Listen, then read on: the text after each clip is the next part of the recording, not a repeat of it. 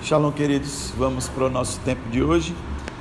E eu convido você a abrir aí sua Bíblia, 1 Samuel capítulo 10. 1 Samuel capítulo 10. E os versículos 5 ao 7. 1 Samuel capítulo 10, os versículos do 5 ao 7.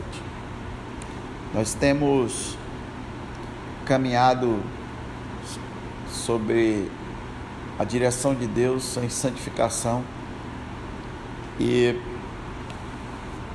hoje eu quero compartilhar algo que a gente que é importante para a gente entender sobre o resultado da santificação. Para muitas pessoas é um desafio muito grande e a mente religiosa ela tem essa condição formatada da palavra santificação, que é uma, uma sequência de perdas que as pessoas têm, né? Elas têm que deixar muita coisa, mas é, tudo que a palavra de Deus pede para a gente abandonar é tudo aquilo que impede que a ação do Espírito Santo na nossa vida seja plena. E enquanto nós estivermos nesse, nesse corpo antes da glorificação. Qualquer pessoa que não esteja sendo dirigida pelo Espírito Santo não está ainda vivendo sobre a terra. Então, é uma escolha que a gente precisa fazer, e essa escolha, como qualquer escolha, a gente só faz se a gente souber os dois resultados para poder escolher. A Bíblia diz que em troca da alegria que foi proposta para Jesus, ele decidiu suportar a cruz. Então, hoje eu quero compartilhar com você que existe um resultado para a santificação. E nós estamos em busca desse resultado. Percebe? A obediência a Deus nunca foi uma obediência cega, né? Deus nunca, apesar de ser o Todo-Poderoso, o Soberano, Deus nunca determinou uma obediência cegamente na gente. Então ele diz, por exemplo, se quiserdes e me ouvides, comereis o melhor da terra. Então veja, ele requer uma obediência, mas ele aponta para um resultado. Quando o Senhor diz, quando a palavra diz, sem santificação, ninguém verá a Deus.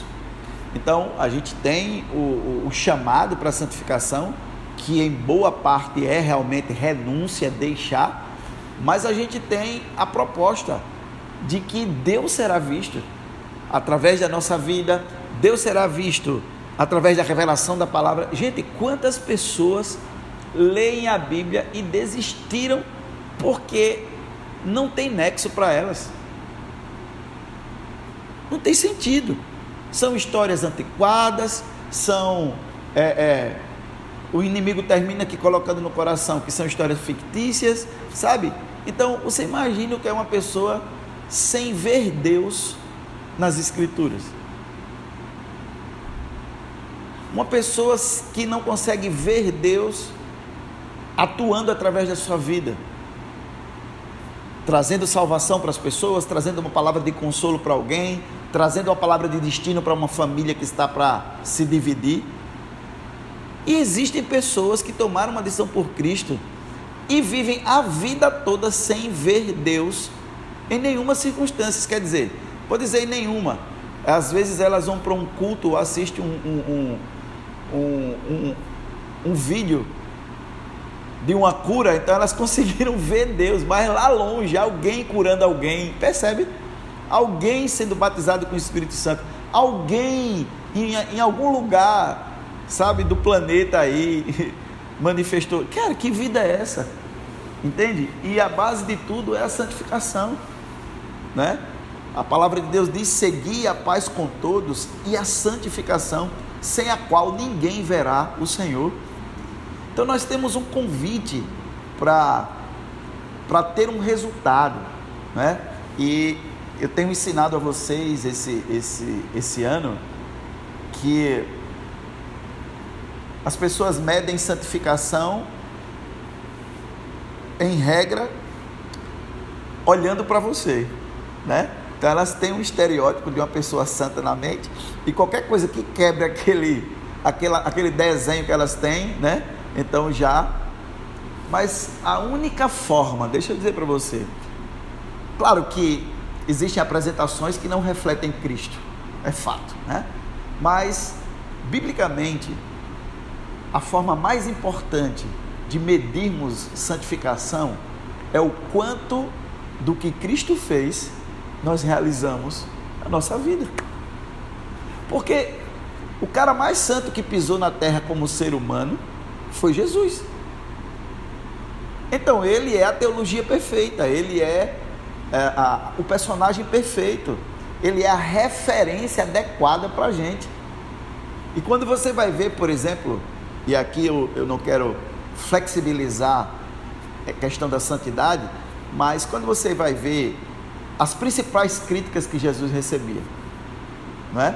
São críticas de uma mente religiosa em relação à santidade. Ó, o seu mestre come com os pecadores. Isso não é coisa de santo, só faltaram dizer isso, né? O seu mestre anda com os cobradores de impostos. Como é que ele diz que é santo? Percebe que esse, essas ah, características religiosas de santidade, elas não funcionaram para Cristo e não devem funcionar para nós? O que a gente precisa entender é que o resultado que ele produziu, por causa do nível de santidade que ele tinha, foi colocado por ele mesmo para nós em várias circunstâncias. Vou citar duas para você para vocês. Assim como o Pai me enviou, eu vos envio a vós. Olha só, um versículo que tanta gente diz, mas como foi que Deus enviou Jesus? E assim como Deus ungiu a Jesus de Nazaré, que andava fazendo bem, curando os enfermos e libertando as pessoas dos demônios, olha só. Assim como o Pai me enviou, eu vos envio a vós. Então, a santidade, no final, é a entrega adequada do propósito para o qual a gente foi criado. Isso é o maior reflexo de santidade. Então eu quero dizer para você que vale a pena.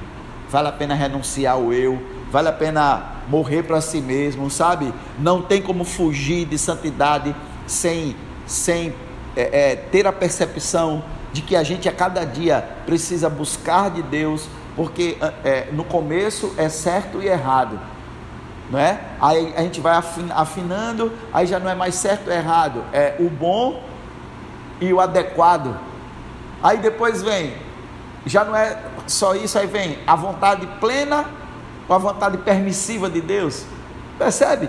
E a coisa vai ficando a cada dia mais sofisticada no bom sentido para a gente. O que vai nos transformando a cada dia mais a imagem de Cristo. E o maior segredo do sucesso da humanidade Sabe qual é?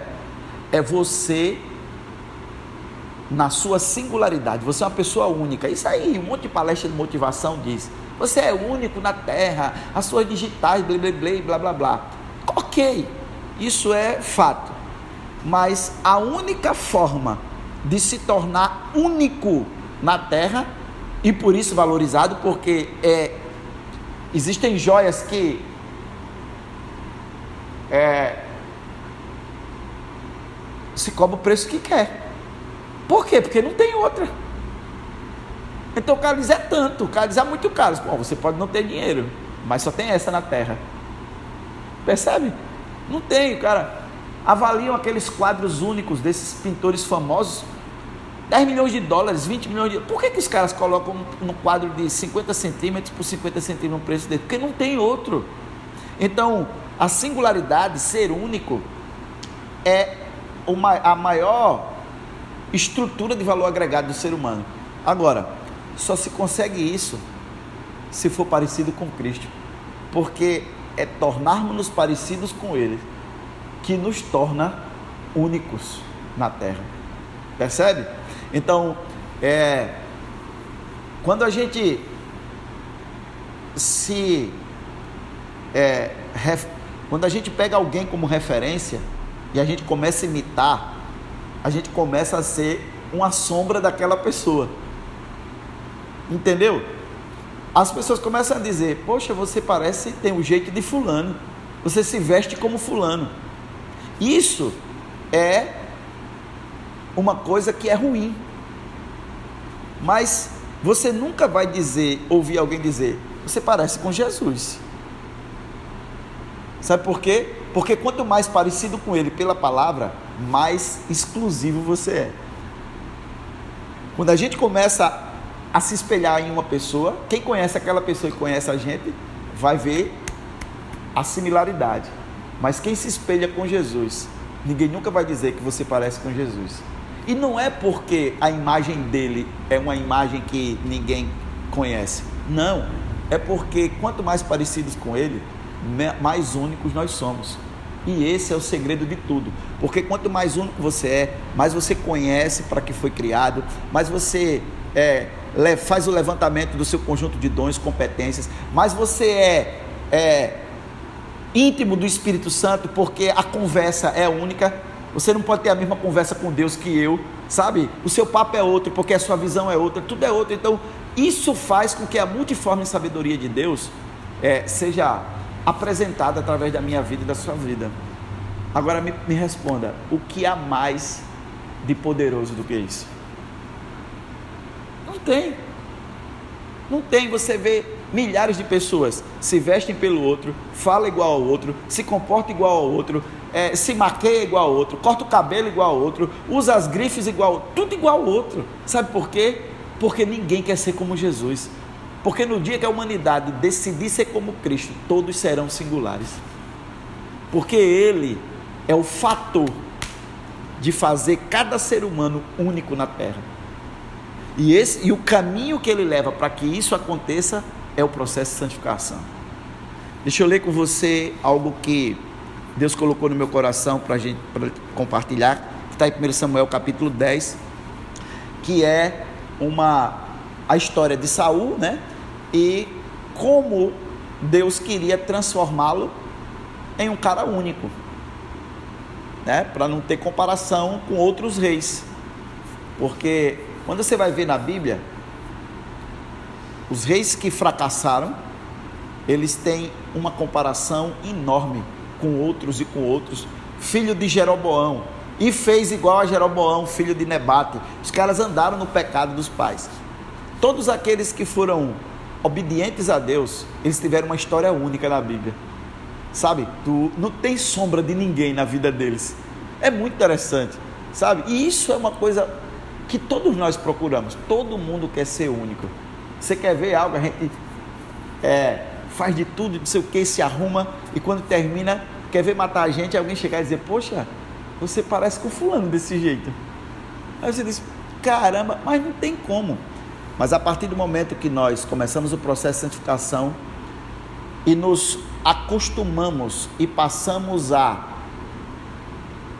amar o processo de santificação, certo? Nós começamos a nos tornarmos pessoas tão únicas que isso começa a gerar prazer em nós. E a gente, ao invés de esperar a ministração do que vai dizer para a gente não fazer, nós estamos buscando em Deus o que Ele quer que a gente deixe para continuar sendo melhor e único do jeito que a gente era.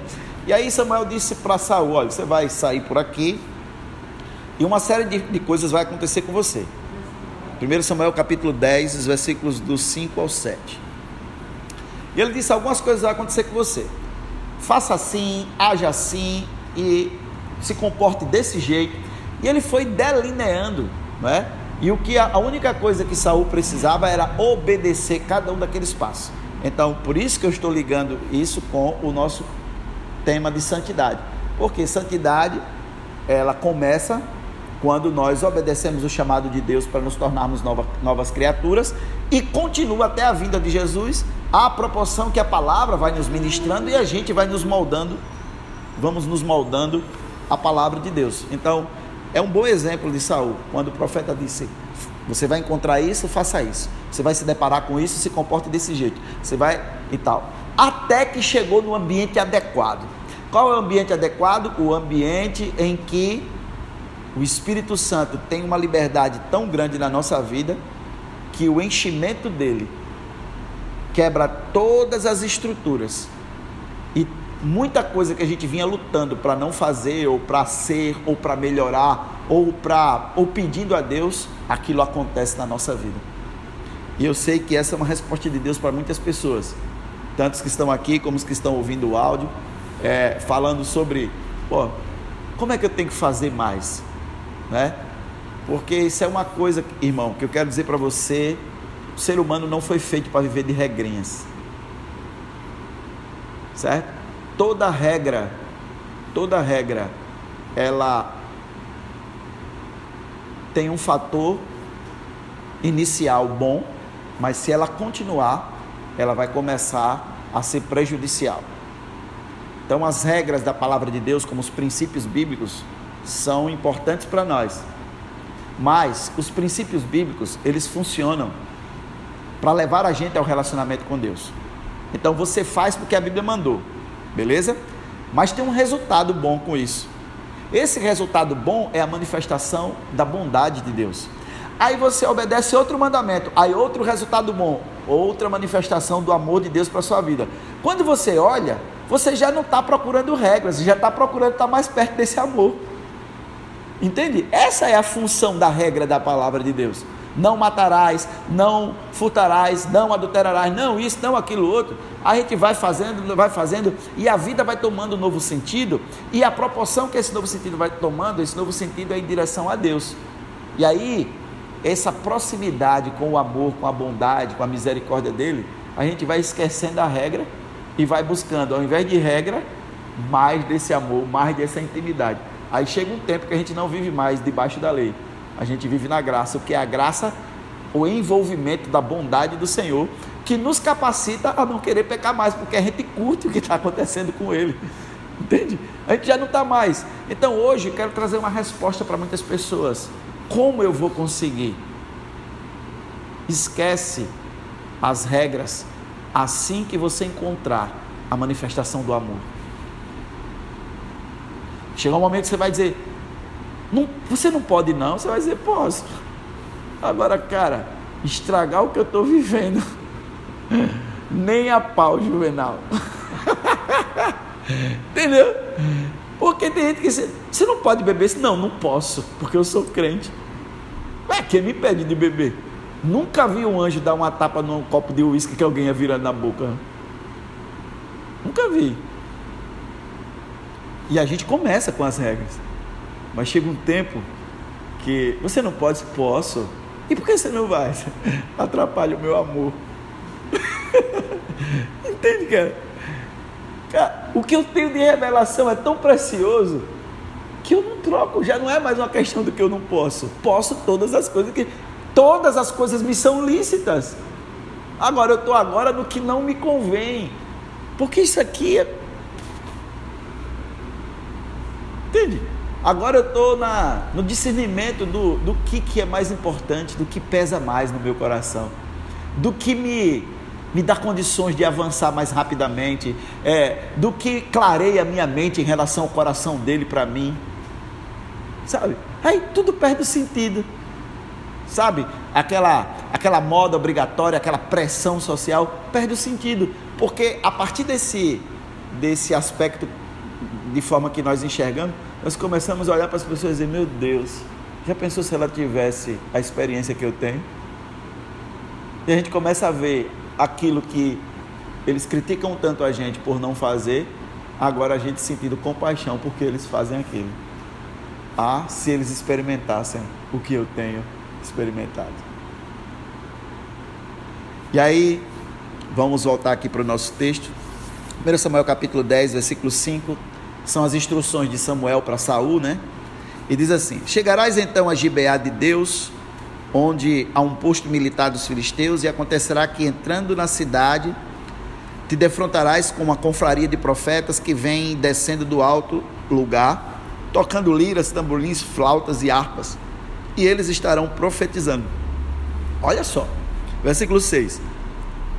Nesse momento, o Espírito do Senhor tornará, tomará pleno controle de ti e terás manifestações proféticas com ele, e serás transformado em um outro homem. Então Saul era um cidadão igual a todo mundo. A partir daquela unção que ele recebeu, Saul agora era apenas Saul. Um cara diferente, um cara único. Entende? E aí vem uma coisa mais interessante ainda, que é o que eu estou compartilhando com vocês nessa noite. O versículo 7. Então, até o versículo 5, ele vinha na regrinha.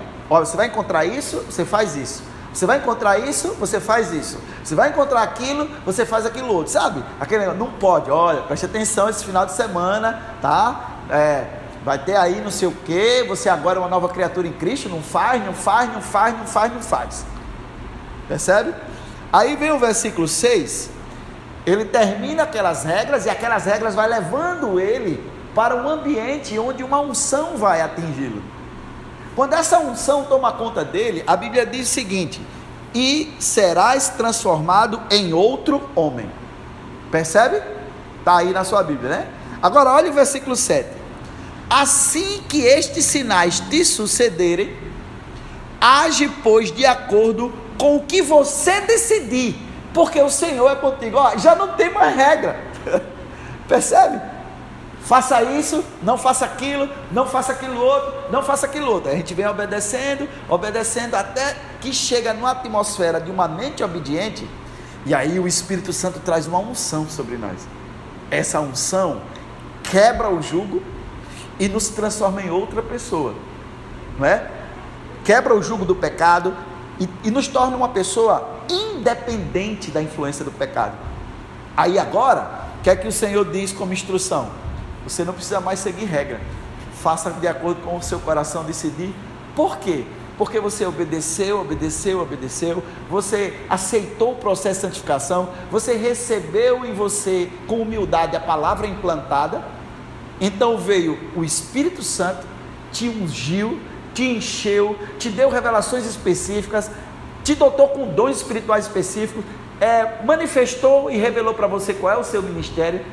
A partir disso, agora você pode agir de acordo com o seu coração, porque o Senhor é contigo, você não precisa mais de regra, você não precisa de vigilância, você não precisa de alguém dizendo que você agora você é livre. Uau! É simples assim, cara. Entende? Aí as pessoas se esbarram na obediência. Poxa, eu tenho que deixar. E não pode isso não, é? E não pode aquilo não. Ei, tu, toda liberdade começa com obediência. Deus nunca quis escravos. Deus sempre quis filhos livres. Mas Ele sabe que somos escravos do pecado. Então Ele criou os princípios, as regras, os mandamentos, para que esses mandamentos recodifiquem a nossa mente até que a gente chegue em um, um tempo dessa intimidade com o Senhor, onde o Espírito Santo começa a derramar essa unção em nós. E quando essa unção é derramada, já não vivemos mais de regra, querido. Não é o que a gente pode, o nosso coração agora é livre porque o Senhor é conosco. Então, o convite de Deus é tornar-se tudo aquilo que a nossa geração precisa que nós sejamos. Certo? Tornar-se tudo aquilo que a nossa geração precisa que nós sejamos. Porque foi por isso que Deus nos criou e nos colocou nessa geração. A gente podia ter nascido há mil anos atrás, mil anos na frente. Mas o convite de Deus na santificação é nos tornarmos tudo aquilo que a nossa geração precisa. E para isso, o que, que a gente precisa? Aprender a obedecer. Para que no tempo de Deus venha essa unção sobre a nossa vida. E essa unção muda o nosso coração, muda a nossa mente. Essa unção é a graça de Deus sobre nós afeta o nosso coração, transforma o nosso comportamento, porque nos faz andar em liberdade.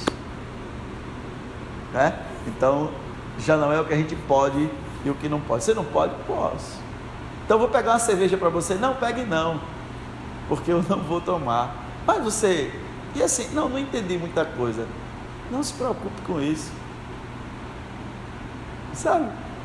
Nem eu fico tratando mal as pessoas, nem fico constrangido porque não posso, estou fora da moda, do ciclo, do que todo mundo está fazendo.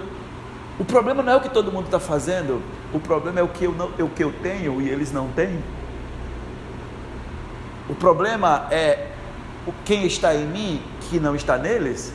O problema é o meu nível de caminhada que eles não têm. Agora, você quer ver um troço que ninguém aguenta? É a tal da religião. Porque não faz, não faz, não faz, não faz, não faz, não faz. Mas não tem batismo com o Espírito Santo, não tem dons espirituais, não tem ministério, não flui no poder de Deus, não usufrui nada. Tem que ir para a igreja tal dia, tem que fazer. Isso é uma desgraça, ninguém aguenta isso. É por isso que as pessoas não querem. Mas o reino, velho, nossa. Aí você começa a olhar e diz, meu Deus, se ela soubesse o que está perdendo. Né? E aí vem a nossa oportunidade de entregar. Entregar como?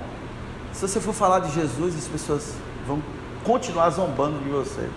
É só esperar a oportunidade. Uma enfermidade, uma opressão maligna, relacionamento tudo destruído, é só você aguardar e começa a entregar aquilo que eles não têm.